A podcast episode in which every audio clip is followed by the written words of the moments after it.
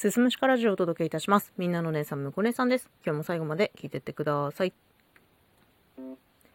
毎月欠かさず美容室に通って10年以上になりました。内容が月に1回ヘアカラーもしくはリタッチで髪を染めて一緒にトリートメントもしてもらってケアをしています。で昨年の秋頃ですね、ここ何年かずっと髪色が明るかったんですけど、それをね、一気にトーンダウンさせました。髪が、まあ、明るかった頃っていうのは、ブリーチはしてないんだけど、ヘアカラーでできる最大限まで明るくしてて、もうほぼほぼ金髪ですね。で、まあ主人からは、まあスーパーにいてもすぐ見つけられるからいいねっていう変な褒め言葉をもらっていたんですけど、まあ、パッと見もめちゃめちゃ金に近いので、すごく目立ってましたね。で、まあ明るい髪が自分のアイデンティティなんじゃないかとすら思っていたんですけれども、まあ去年の秋頃、好きなインフルエンサーとかから影響を受けて、黒まではいかないけど、かなりダークめなブラウンまで色を落としました。で、それがね、なんか妙にしっくりきた気がしてさ、気に入ってたんだよ。で、気に入ってたんだけど、今まで明るくしすぎたせいで、すぐ退職しちゃって、またね、色が明るくなってきちゃうんだよね。なんだけど、まあ、ただ、ここね、1、2ヶ月ぐらいは、新しく生えてくる地毛と、伸びている髪の色の色がだんだんマッチしてきていて、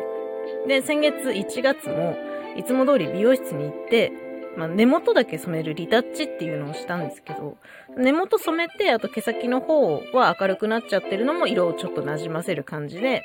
いつもやってもらってるんだけど、なんか、その、ビフォーアフターでほとんど差がなかったんだよね。これなんかリタッチする意味あったみたいな感じになっちゃって。で、まあ、美容師さん曰く、加齢で髪の色素が抜けてきたと。で、もともと地毛真っ黒だったけど、ダークブラウンっぽくなってきてるねっていう風に言われたんですよ。これはもしかして地毛のままでもこの髪色をキープできるのか？そう思ったらさ、あ、なんかもう髪染めなくていいじゃんってなって。で、この髪を染めるということに関してなんだけど、高校卒業と同時に髪を染め始めて、まあ、約15年ですよ。ずっと染めてたの。明るくしたり、暗くしたり、ずっと染めてたの。なんだけど、ここに来てついにヘアカラーからの卒業の時が来たのかもしれないなと思って。で、もう髪染めなくていいなっていう、この判断みたいなものって、私にね、すごい解放感をもたらしたわけですよ。もちろんその髪を染めること自体は、まあ、髪へのダメージとかはあれど、そんな、なんか、あ、髪染めたくないけど染めざるを得ないっていう気持ちで言ってたわけじゃなくて、月に1回の美容室って結構リフレッシュの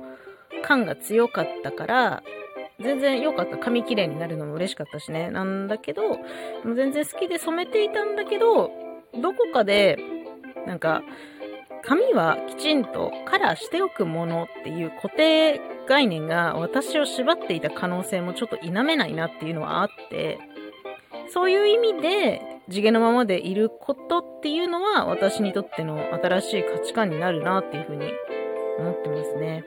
まあ先のことは正直全然わかんないんですけど、今までだって本当に突然